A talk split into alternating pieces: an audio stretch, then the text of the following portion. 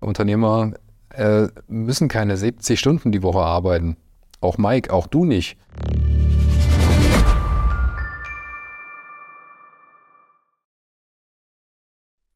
Moin. Hallo. Schön, wir sitzen wieder zusammen hier bei Zweien in deinem wunderschönen äh, Gebäude hier, wo auch deine Agentur sitzt, äh, dementsprechend im Dompalais in Erfurt, in schönen Thüringen. Ähm, und wir wollen uns unterhalten über viele verschiedene Themen mit unserem Podcast Zweien. Heute das Thema äh, ja, Unternehmertum. Nämlich steigen wir ein, so ein bisschen Grundgedanken des Unternehmertums, nämlich für euch auch als Hilfestellung.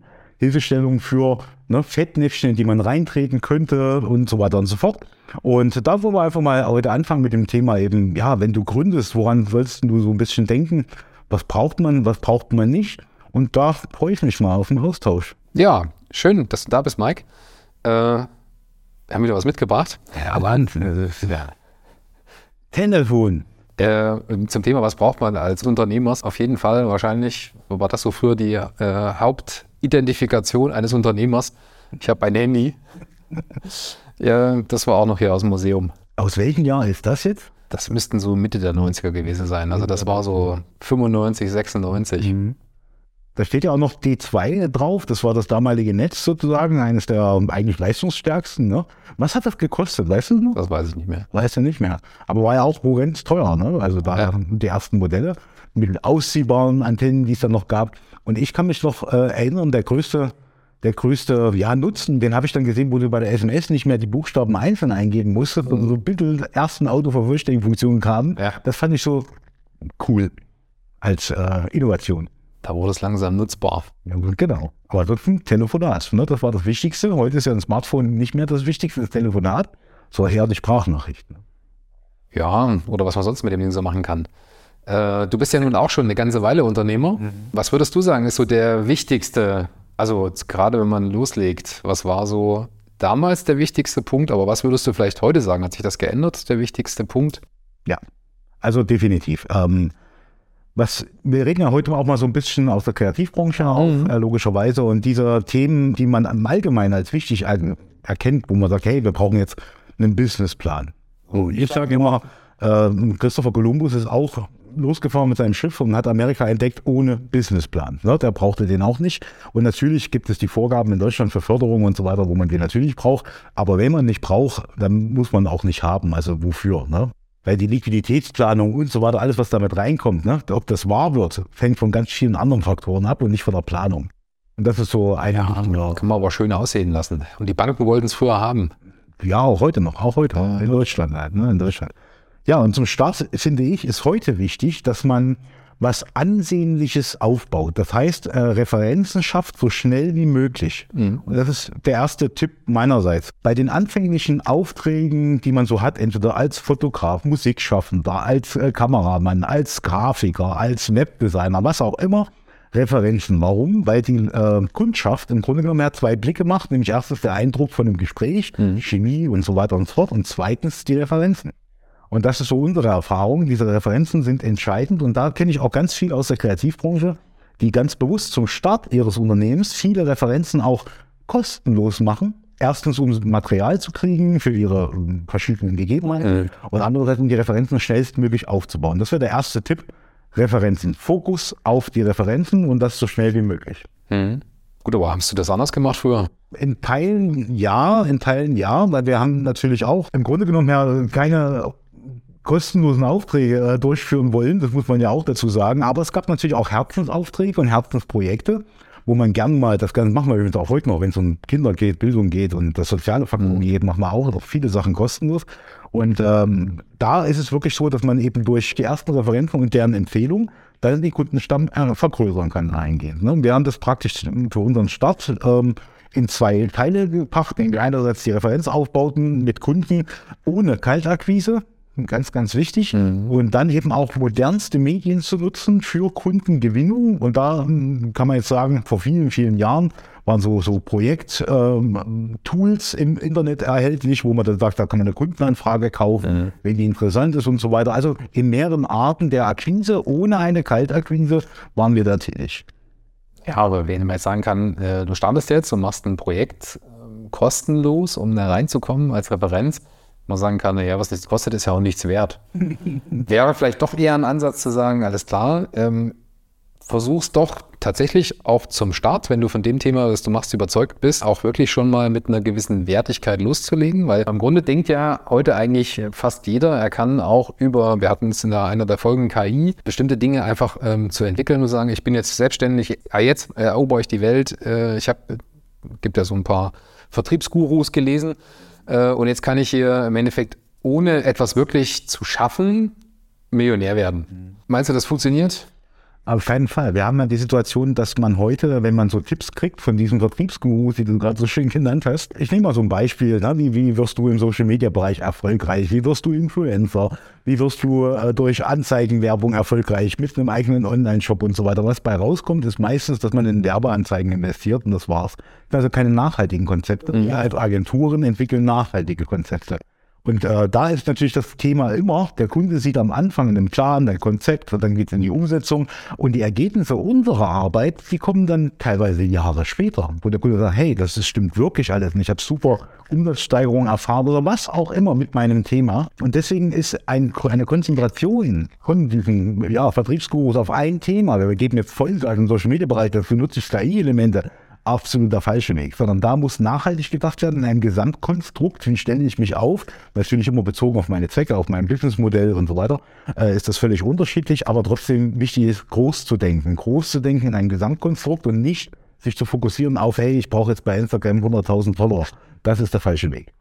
Ja, das ist aber so ein bisschen vielleicht auch der, die, die, die neue Zeit. Also man hat ja nicht das Gefühl, dass heute äh, junge Unternehmer oder auch Gründer sich auf den Weg machen. Also warum reden wir überhaupt darüber? Also ich war jahrelang bei der Wirtschaftsunion zum Beispiel auch sehr aktiv. Wir haben dort auch das ganze Thema ähm, Mentoring ins Leben gerufen. Das heißt also schon auch in gewisser Weise erfahrene Gründer sprechen mit jungen Gründern. So, und ähm, es gibt ja da mehrere Versionen von Gründern heute. Also die einen, die sagen, na, ich will einfach nur scheiße reich werden, mhm. möglichst schnell. Ähm, was ich da mache, ist mir eigentlich egal. Mhm. Ist ja auch eine äh, Herangehensweise. Ja, so, müssen wir es nicht gut finden, können wir auch sagen, nee, das lehnen wir jetzt total ab. Aber im Endeffekt gibt es ja durchaus verschiedene Konzepte. Es gibt ja auch welche, die sagen, ich will einfach nur mit nichts tun, äh, möglicherweise reich werden. Mhm. So, auch das ist ein Konzept kann aufgehen, muss nicht. Ja. So, aber von daher nehmen wir mal tatsächlich äh, Unternehmer, Gründer, Gründerinnen, die jetzt tatsächlich sich auf den Weg machen, sagen, alles klar, ich lege jetzt los. Ähm, die denken, also das ist so meine Wahrnehmung, tatsächlich auch zu klein. Mhm. Aber man kann ja aber auch nicht zum Schaumschläger werden und Luftschlösser bauen und sich im Endeffekt dahingehend auch schon auf irgendeine vollkommen, ähm, ich sag mal, abgefahrene einen abgefahrenen Weg machen. Aber äh, trotzdem, glaube ich, wichtig, dass sich irgendwie so das Gefühl vermittelt, ich habe ich hab eine Idee, ich habe einen Plan und den setze ich um. So, und ähm, Geld spielt immer eine große Rolle. Absolut. Und jetzt, du hast es richtig gesagt, es gibt verschiedene Unternehmertypen, ne? die haben auch verschiedene Ziele, absolut richtig und wichtig. Wir beide als Agenturinhaber mit, mit mehreren Mitarbeitern im Unternehmen jeweils ne, haben ja einen ganz langen Weg hinter sich. Und da gibt es auch so eine Startphase und dann gibt es verschiedenste Zwischenphasen und dann wächst der Mitarbeiterstamm und so weiter. Und da kommt das Thema Geld immer zum Tragen und das sollte man auch zu Beginn schon im Fokus haben, nämlich das Thema der Liquidität. Das ist mir ganz wichtig, dieses Wort Liquidität. Warum ist es so wichtig? Weil die Unternehmer in Deutschland äh, mit sehr vielen Liquiditätssteinen auf dem Weg äh, zu kämpfen haben. Und das äh, ganz einfach begründet dahin, dass wir momentan eben auch eine hohe steuerliche Belastung haben. Ne? Kommt immer aufs mhm. Modell an, ohne Frage. Aber wenn jetzt der der Einzelunternehmer gründet sozusagen, hat er auch die höchste Steuerlast. Das muss man wissen, wenn man nicht in der kleinen Unternehmerregelung bleibt. Und leider kriegen das unsere Jugendlichen in den Schulen nicht ausgebildet, was überhaupt da alles äh, ja. äh, auf die zukommt. Und das Schlimme ist ja, dass äh, diese Liquidität äh, weiterhin immer mehr abnimmt. Das ist äh, ganz normal. Warum?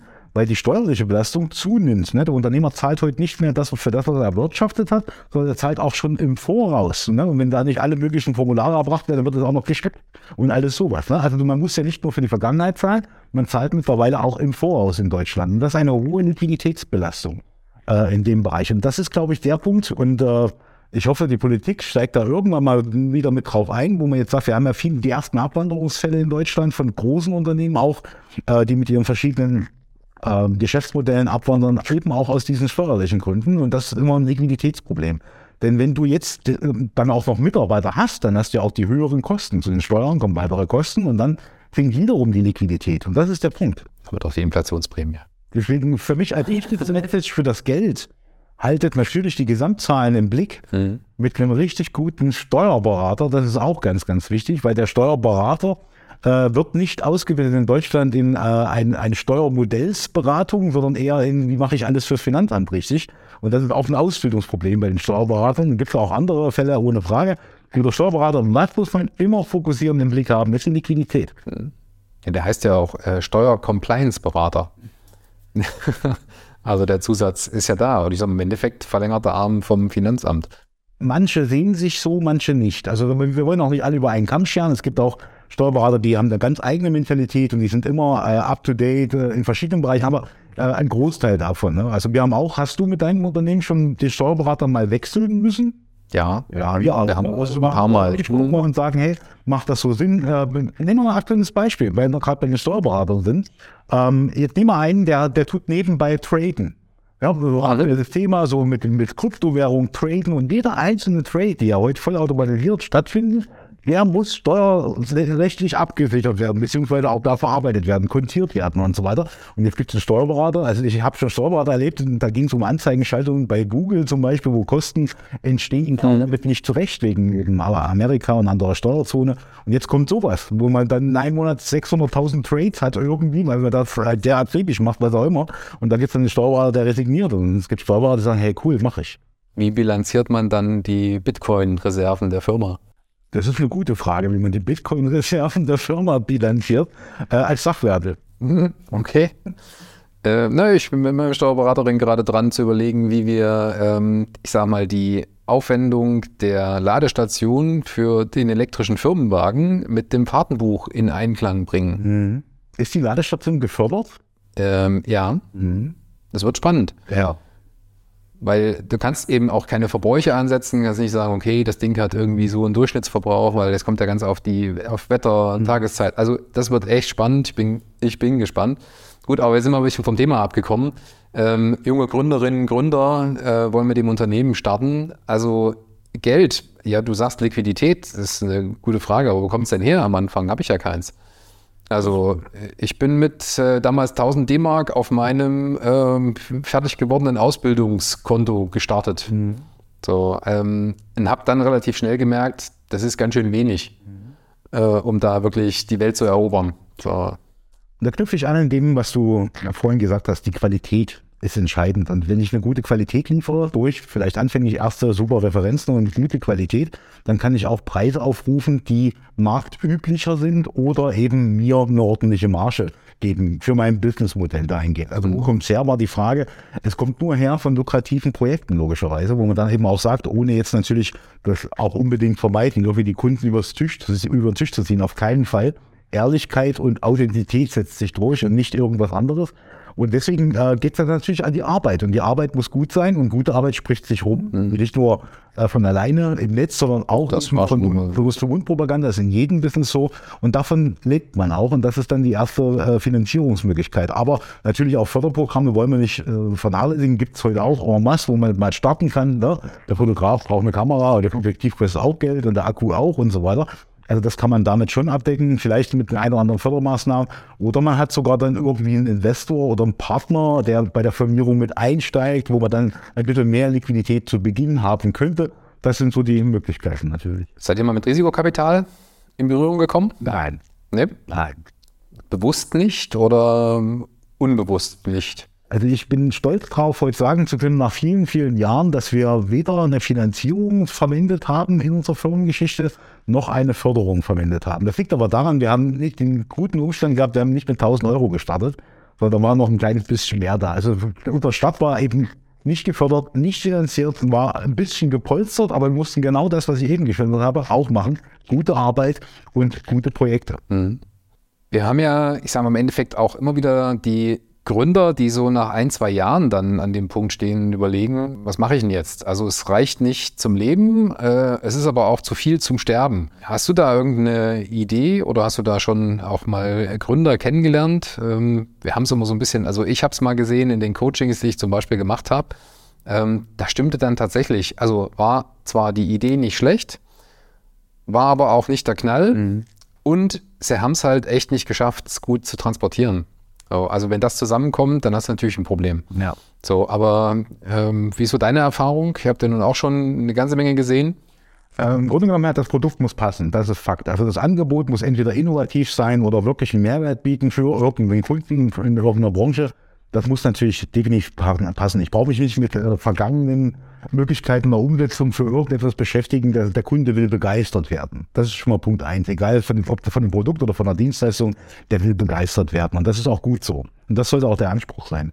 Jetzt haben wir ja die Situation, dass viele dann eben Ideen haben, wo man von Anfang an schon sagt, naja, das ist der Marktdruck ist ganz, ganz hoch. Ja, um da eben auch mit Preismodellen aufzuschlagen, da muss man vorsichtig sein. Also es gibt viele Faktoren, die da eine Rolle spielen, definitiv. Und die müssen auch alle vorher, und das machen manche auch nicht, begutachtet werden. Und wenn man das nicht ordentlich... Aber wer begutachtet das? Das ist ja, ja... Das muss man als Gründer, wenn ich ein Business gründen will, muss ich mich mit meinem Business beschäftigen. Und das ist halt der Punkt. Und macht bitte, bitte keine super Marketing-SWOT-Analysen und sonstiges, sondern da wirklich eine schöne Marktbeurteilung. Es geht um euer Produkt und es geht um den Kunden. Und diese beiden Sachen müsst ihr euch ganz, ganz genau anschauen. Das ist der Punkt eins. Der Punkt zwei ist aber auch wichtig. Und zwar habe ich auch viele Gründer erlebt, die von vornherein gesagt haben, na ja, das, wo, wo ich jetzt stehe, nach diesen zwei Jahren, die du gerade so schön angesprochen hast, da bleibe ich jetzt, ich bin zufrieden und so weiter. Und da sage ich immer persönlich, ein Unternehmen muss wachsen. Und der größte Punkt im Wachstum ist folgendes, wenn der erste Mitarbeiter reinkommt, dann ist er am Anfang immer erstmal als Unternehmer, steht man vor der Fragestellung, oh, ich habe jetzt mehr Kosten, kann ich den wirklich so lange beschäftigen mit den 38, 36 Arbeitsstunden oder bitte auch eine Vier-Tage-Woche, vollkommen egal. Und hat er immer Arbeit, ist er dann lukrativ und so weiter. Das sind die ganzen ersten Fragestellungen. Und jetzt kommt der Punkt, wo ich persönlich gemerkt habe, mit dem ersten Mitarbeiter, ey, ich habe hier wirklich eine Entlastung. Mhm. Und das ist die erste positive Message, die ich damit gebe. Also scheut euch nicht davor, zu wachsen, also auch als Unternehmen zu wachsen und tut damit eben nötigenfalls sogar mit weiteren Mitarbeitern viel weiteren Workflow erarbeiten, aber auch neue Portfolios aufbauen. Das sind dann Möglichkeiten, die man mit einem wachsenden Unternehmen hat. Und wenn man immer stehen bleibt und kann immer auch nur seine eigenen ja, 70 Arbeitsstunden als Unternehmer äh, anbieten und die auch nur verkaufen, dann haben wir keine Entwicklung, eine kleinster Weise. Also weder eine unternehmerische Entwicklung noch eine finanzielle Entwicklung, die gibt es dann nicht. Und wer damit zufrieden ist, der muss damit zufrieden bleiben. Aber ein Unternehmer, das ist meine persönliche Meinung, muss wachsen, weil das ist halt die Credo Nummer eins.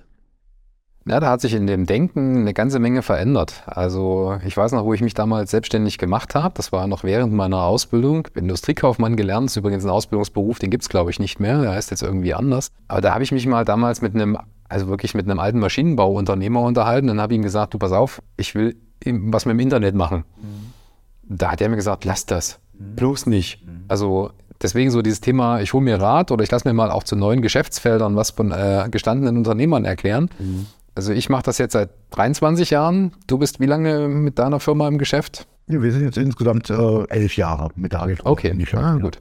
So, habt also noch ein bisschen. Aber äh, ich sag mal, auch da kommt man ja schon den Punkt, dass man sagen kann, okay, jetzt kommt hier einer um die Ecke und hat ein Geschäftsmodell, wie gesagt, vielleicht auf Machine Learning basierend mhm. äh, oder bringt eine vollkommen neue, innovative Idee mal ins Spiel ähm, würde ich mich tatsächlich nicht mehr in der Rolle sehen, zu sagen, jetzt, also, also da kann ich dir jetzt aber richtig mal äh, was erzählen dazu. Aber ich glaube, es ist schon mittlerweile so, dass wir ja selber lernen. Also jeden Tag, ähm, auch als Unternehmer, und das finde ich übrigens auch als äh, einen wichtigen Punkt, dass ein Unternehmer nicht aufhört zu lernen. Sehen wir leider auch viel zu oft bei Kunden, äh, bei Projekten, wo wir am Start sind oder gerade wenn wir mal so ein bisschen äh, so uns im Umfeld äh, angucken, wo Branchen sind zum Beispiel, die eben von solchen Innovationen getroffen werden. Da ist also wenig, also ich will nicht sagen, wenig Begeisterung da, sich mal zu hinterfragen. Aber als Unternehmer ich sag mal, wenn wir nichts mehr oder wenn unsere Leistung im Bereich Internet oder Digitalisierung oder auch, ich sag mal, im Endeffekt im Online-Marketing nicht mehr gefragt ist, äh, dann mache ich was Neues. Mhm. Wir haben vorhin schon mal so ein bisschen gequatscht und gesagt, was machen wir denn mal später in unserem im, im, zweiten Leben? Also wenn wir dann mal mit unseren Agenturthemen und mit Digitalisierung vielleicht mal durch sind und die Nase voll haben, glaube ich auch, aber das gehört für mich zum Beispiel als äh, unternehmerisches äh, Thema mit dazu immer offen zu sein, zu sagen, okay, meine Branche passt nicht mehr, das Umfeld passt nicht mehr, ähm, ich bin zu austauschbar oder meine Produkte sind dass ich mich neu erfinde. Und nicht einfach sage, jetzt brauche ich Staatshilfen. Genau. Aber ah, jetzt läuft es nicht mehr, äh, tut mir leid, also jetzt äh, jetzt müsste mir mal meinen Laden retten. Ja. Daran erkennt man auch einen guten Unternehmer, einen mittelmäßigen und einen schlechteren Unternehmer. Ne? Und die äh, Unternehmen, die sich neu orientieren, aufgrund der Marktlage zum Beispiel, die einen machen das, die anderen haben gar kein Interesse drin, weil Never Change a Running System. Und die nächsten selber, die sagen, ja, wir haben noch zwei Jahre Zeit, mal gucken, das kriegen wir schon irgendwie hin, so eine abhaltende oder abwartende Meinung. Und die Unternehmen, die ich so kennengelernt habe, die ihr Geschäftsmodell komplett umgebaut und angepasst haben, sind auch die erfolgreichsten. Das ist meine persönliche Erfahrung mit den, mit den Unternehmen, die da wirklich auch Wege gehen, egal wie diese Wege aussehen, mhm. warum ich die machen muss, ist vollkommen egal. Es gibt eine, eine Marktveränderung und ich passe mich an und da stimme ich dir 200 Prozent zu. Ein Unternehmer, der nicht in der Lage ist, weiter zu lernen, beziehungsweise sich auch weiterzuentwickeln, sein, sein Business weiterzuentwickeln, ja, der ist stehen geblieben und das sollte man vermeiden. Nun bist du ja, wie ich auch, Netzwerker, weil die Frage ist natürlich auch als junger Gründer, Gründerin, Unternehmerin, wo kann ich mich mal mit einem Sparring-Partner unterhalten? Also, wie gesagt, du bist auch unterwegs. Ich formuliere es mal als rhetorische Frage, weil ich weiß natürlich, wo man sich da möglicherweise an bestimmten Netzwerken mal andockt.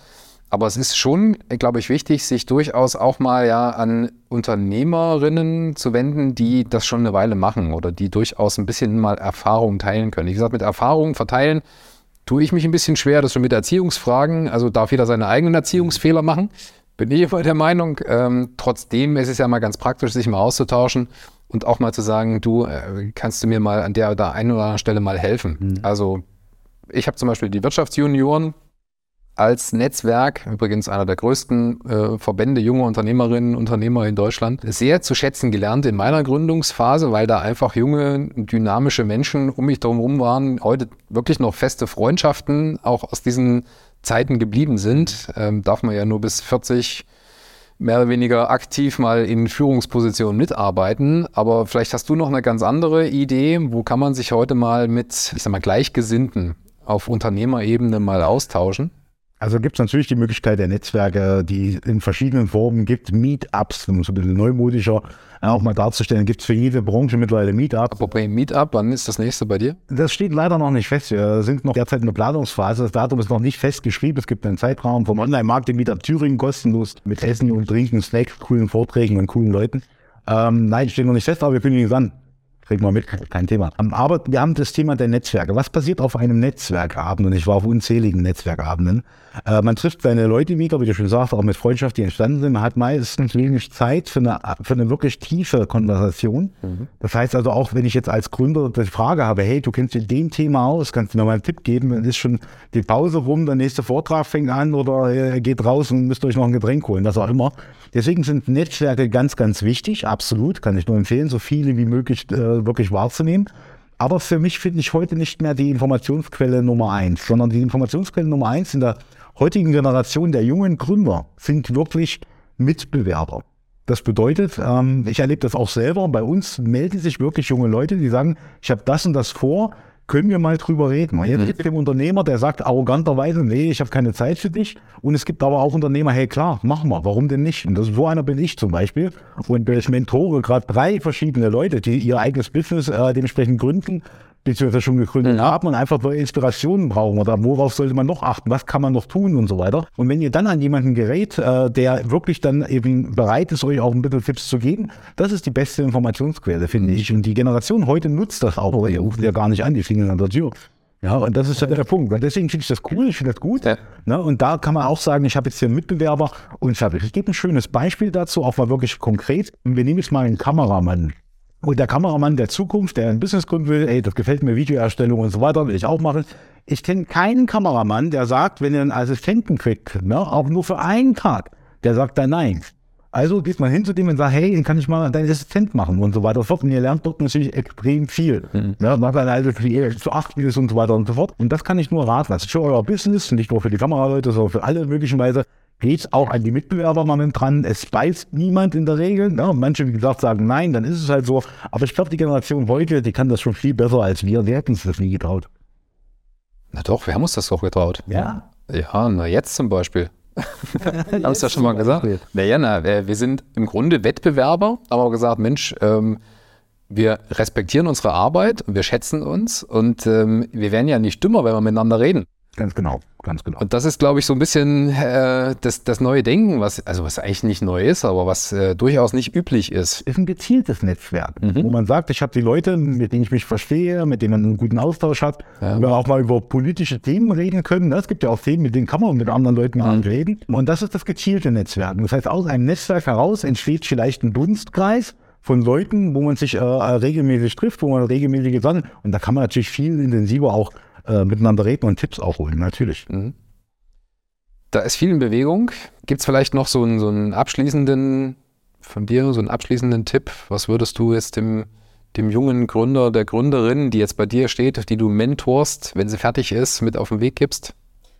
Das Wichtigste ist die Liquidität. Ich wiederhole es nochmal. Das zweitwichtigste ist, ihr müsst die ersten fünf Jahre überstehen.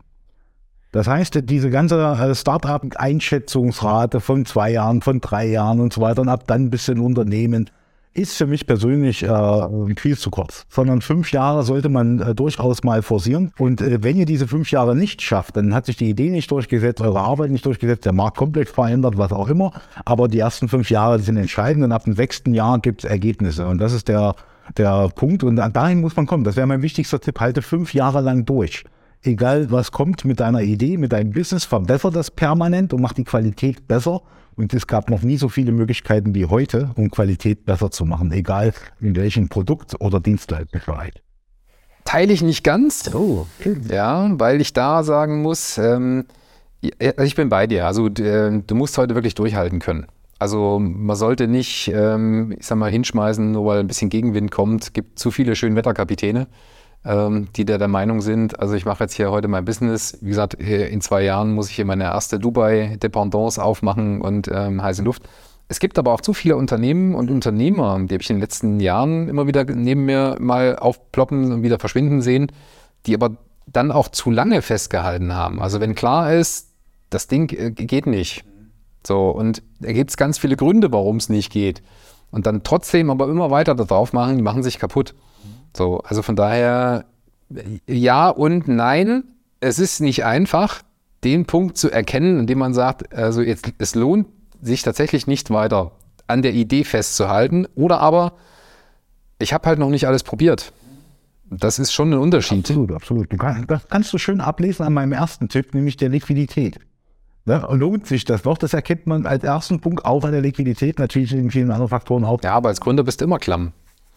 Also wenn du nicht, na, wenn du nicht in, äh, wie gesagt, ein Wahnsinns, ein Investor, Risikokapital, unfassbar, äh, ich habe mal einen Unternehmer kennengelernt, da musste man ein bisschen schmunzeln. Also der ist mit nur gerade mal 150.000 äh, D-Mark Startkapital mhm. gestartet. Da haben wir ein bisschen geschmunzelt. Also wer als junger, junger Gründerin, Gründer kann denn mit so einem Riesen, also außer geerbt oder äh, hat dann doch schon mal ein familiäres Umfeld, was das möglicherweise leistet, aber wer kann mit so viel Startkapital loslegen? Das sind ja die wenigsten. Das heißt, mit einer guten Idee äh, möchte ich ja trotzdem starten, ohne dass ich irgendwo schon das Konto voll habe. Also ja. wie gesagt, auch das geht ja. Nur dennoch musst du ja immer abwägen, an welchem Punkt äh, quasi wird's, also läuft der Motor quasi äh, so im Verschleiß, dass man anfängt, ich sag mal, sich möglicherweise ähm, in einen Bereich zu begeben, der ungesund ist. Ja.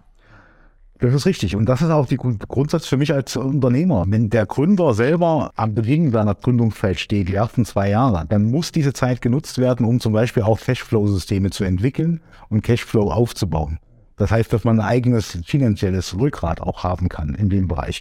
Und wenn man das nicht macht, ist man aufs Tagesgeschäft logischerweise angewiesen. Und dann kommt irgendwann, da stimme ich jetzt zu, der Knackpunkt, wo man sagt, lohnt sich doch meine Leistung äh, zu meinem äh, Nutzen dahingehend. Cashflow-System aufzubauen. Das geht übrigens mit Produkten genauso wie auch mit Dienstleistungen. Kann man immer Cashflow-Systeme aufbauen, äh, die seriös sind, die gut sind, die qualitativ gut sind, die immer auch Mehrwert für den Nutzer, Nutzer und Kunden bieten. Und das ist auch ein wichtiger Tipp, auf alle Fälle da ein Cashflow-System zu entwickeln. Und dann kann man eben auch sagen, das hat wirklich nicht mehr funktioniert nach fünf Jahren. Mein Produkt ist jetzt teuer geworden, was auch immer. Gibt es was Besseres auf dem Markt. Aber ich habe noch meinen Cashflow im Hintergrund, da kann mir jetzt vor Ruhe Gedanken machen. Bleibe ich aus, mache ich was Neues, baue ich mein Geschäftsmodell um.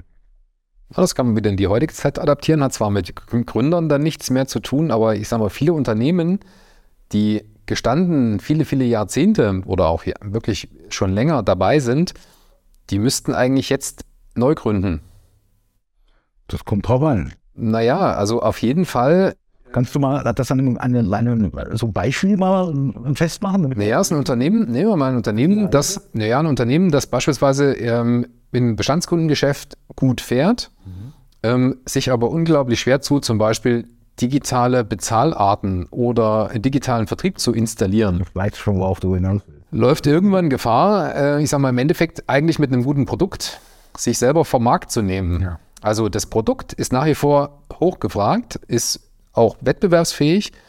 Der Vertriebskanal, der Vertriebsweg und ich sage mal im Endeffekt auch das Konsumentenverhalten hat sich aber so stark verändert, dass sich das Unternehmen im Grunde mit eigentlich dem gleichen Produkt neu erfinden müsste. Mhm. Also quasi, ich sage mal, wie neu gründen äh, und dennoch aber sagt, das ist so wie mit den, die Thematik bei dir mit dem Cashflow und der Liquidität, zu sagen, ja, ich, ich, habe mal einmal, ich muss mich um mein Produkt kümmern für den Quatsch mit den ganzen digitalen Zeugs da nur noch ja. äh, neue Vertriebswege zu entwickeln ja. und äh, die Konsumenten jetzt irgendwo an einer anderen Stelle zu erreichen, habe ich keine Zeit. Ja. Ich muss mich ja um mein Produkt kümmern. So, also von daher nehme ich so wahr, dass eigentlich viele Unternehmen, die heute schon äh, sich darüber Gedanken machen, wie ihre Zukunft aussieht, an bestimmten Stellen eigentlich fast überlegen müssten, äh, ich sag mal, äh, geht ja nicht in die Richtung, ich mache jetzt irgendwie eine, so ein Pseudo-Startup neben mir nochmal auf. Schon aber zu überlegen, wie kann meine äh, Geschäftswelt auch die nächsten Jahre noch innovativ überstehen, wenn zwar das Produkt passt, aber der Kanal nicht zum Verkaufen. Absolut. Und dann nehmen wir doch mal den Kanal Nummer eins zum Verkaufen war jahrhundertelang das Ladengeschäft. Mhm. Ja. Und es gibt auch aktuelle Studien mit der Entwicklung der Innenstädte und so weiter. Und früher war jede vierte, jedes vierte Ladengeschäft in einem Zentrum, im Durchschnitt in Deutschland, war ein Einzelhändler. Heute sind das nicht mal mehr jeder Neunte. Mhm. Im Gegensatz sagt man natürlich seit Jahren in Deutschland, ich rede nur von Deutschland, äh, sagt man gerne, ja, das ist der Internethandel gewesen und der hat uns jetzt da irgendwie und alle kaufen nur noch bei Amazon ein und so weiter. Und das ist genau das, was du gerade beschrieben hast, nämlich äh, gehe ich dann als Ladenbesitzer, bleib mal ruhig mal bei dem konkreten Thema, gehe ich dann eben auch neue Wege und das hat nicht immer, wie du es auch gesagt hast, nicht immer mit neuen Vertriebswegen zu tun, sondern auch mal Workflow-Anpassungen, ja, die wie und lange hat sich Deutschland gesträubt, endlich mal die Kartenzahlung überall einzuführen, ja? Ich bin sehr, sehr gerne in Dänemark unterwegs und in Dänemark konnte man seit 2017 schon im Tante Emma Laden mit Smartphone zahlen. Das ist heute leider immer noch innovativ bei uns und Corona musste uns zeigen, das geht dann auch irgendwie. Und das ist jetzt kontaktlos und besser und äh, ja, und deswegen sind wir da ein bisschen träge, aber da reden wir in vielen anderen Folgen nochmal davon. Ähm, und das ist der Punkt, dieses Ladengeschäft, warum musst du das zumachen? Vielleicht liegt es am Produkt, das ist auch eine Sache, natürlich, mhm. ohne Frage. Und dann eben, bin ich denn stationär sichtbar? Bin ich digital sichtbar? Und wenn ja, ist mein Produkt überhaupt digital verwendbar? Das sind Strategien, Gedanken, die man da natürlich haben muss. Aber viele haben das nicht genutzt. Viele haben die digitalen Strategien gar nicht genutzt. Und dann, wie du schon sagtest, ja, ich muss mich um mein Produkt kümmern. Ich habe für diesen Kram gar keine äh, Zeit. Und was passiert dann heute? Diejenigen, die sagen, ja, wir müssen uns mal beschäftigen mit so ein bisschen sozialen Medien. Wir haben jetzt ein Produkt, das passt in die sozialen Medien. Nicht jedes Produkt passt in soziale Medien. Ähm, und da äh, kommt jetzt die Cousine, die kommt jetzt frisch vom Studium und du machst jetzt für uns mal TikTok. Und das ist keine Digitalstrategie. Und das kann natürlich auch mal zu einem Erfolg führen, das will ich gar nicht abstreiten. Aber das ist der Punkt, wo man nicht wieder von oben das Globale sieht und sagt, hey, du musst jetzt mal äh, im Grunde genommen her für dieses Produkt genau diese Strategie einfach mal betrachten. Jeder kann es auch verwenden. Und für das Produkt brauchst du aber eine ganz andere Strategie. Das ist zielgruppenabhängig, wissen wir alle. Und das ist der Punkt, äh, den viele nicht auf der Schirm haben. Und das sind eigentlich auch diese Grundlagen des Unternehmertums. Äh, was kann ich denn optimieren an meinem Unternehmen? Und das müssen wir ja als Agenturen ganz genauso machen. Ja, das ist halt der Punkt. Aber meinst du nicht? Das ist Weiterentwicklung und bleibt da nicht stehen. Das ist ganz, ganz wichtig. Also wäre doch auch ein, durchaus mal ein akzeptabler Weg zu sagen, ich gründe mal neu. Ich habe zwar mein Bestandsbusiness, aber eigentlich bräuchte meine Firma mal einen komplett frischen Wind. Ähm, ja.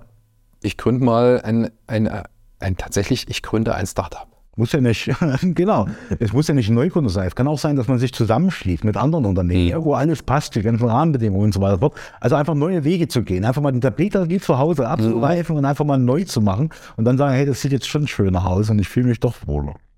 Fällt, müssen wir uns mal selber fragen, fällt einem nicht so leicht. Also ist doch schon ein sehr äh, schwerwiegender Schritt, den man da vor sich hat. Ja, aber wir stehen jetzt gerade auch äh, immer wieder als, als Dienstleister vor solchen Herausforderungen. Das ist tagtägliches Geschäft dahingehend. Und wenn man da up to date bleibt, braucht man seine guten Informationsquellen. Das ist auch wieder ein ganz wichtiger Tipp, mhm. wo man dann für seine Branche, für sein Produkt, für seine Dienstleistung auch wirklich da äh, up to date bleiben kann. Und die Zeit muss man sich nehmen. Wer sie sich nicht nimmt, bleibt stehen. Das ist da absolut Fakt. Und es gibt ja auch, wenn man irgendwann mehrere Mitarbeiter hat, auch Mitarbeiter, die sich für Themen interessieren, die dann wieder, das kann man nur empfehlen, wenn ihr in der Kreativbranche seid und dann mit Mitarbeitern arbeitet, das ist ein unheimlicher Mehrwert, weil auch viele Synergien kommen, eine Unternehmensweiterentwicklung stattfindet, ne, durch viele, viele Einflüsse und nicht immer irgendwie hierarchische Gedanken, dass der ewig nie von gestern reingehen. Und deswegen ist es durchaus äh, sinnvoll, da neue Wege zu gehen. Wie die aussehen, das muss man immer dann individuell betrachten, was ist jetzt notwendig. Never change a running system ist natürlich immer noch im Hinterkopf. Das heißt, das ist dieses Schwertun, äh, was du gerade angesprochen hast. Manchmal tut das schon schwer. Ähm, ich persönlich, mir tut es nicht schwer. Also ich, ich habe jetzt nicht die Situation, wo man sagt, ich habe jetzt ein Problem festgestellt für uns als Dienstleister und wir müssen jetzt das umbauen. Das will ich nicht, weil das ist jetzt das ist so schön. Also das ist nicht der Fall. Ich glaube, das ist so auch eine Charaktereigenschaft. Mhm. Open-minded ist also ein schönes Stichwort. Ja. Das war auch zum Beispiel immer mein äh, Gedanke beim unternehmerischen Wirken. Ähm, das Geld stand nie im Vordergrund, so, sondern eher wirklich die Möglichkeit, sich an Themen, die einem Freude machen und die auch Spaß machen, äh, verwirklichen zu können. So, und das sollten eben tatsächlich äh, Unternehmer auch zukünftig vielleicht noch ein bisschen stärker auf die Agenda setzen. Unternehmer äh, müssen keine 70 Stunden die Woche arbeiten. Auch Mike, auch du nicht. Auch ich, natürlich. So, also von daher, mit zunehmendem Alter wollte ich immer weniger arbeiten. Mhm. So, aber ich sage mal nicht weniger im Sinne von ähm, mehr die Beine hochlegen, sondern eben wirklich nicht mehr in diesem Hamsterrad-Tagesgeschäft zu hängen. Mhm. Und das sehe ich zum Beispiel auch nach wie vor in, der, in, in meiner Unternehmensentwicklung als ganz wichtigen Punkt.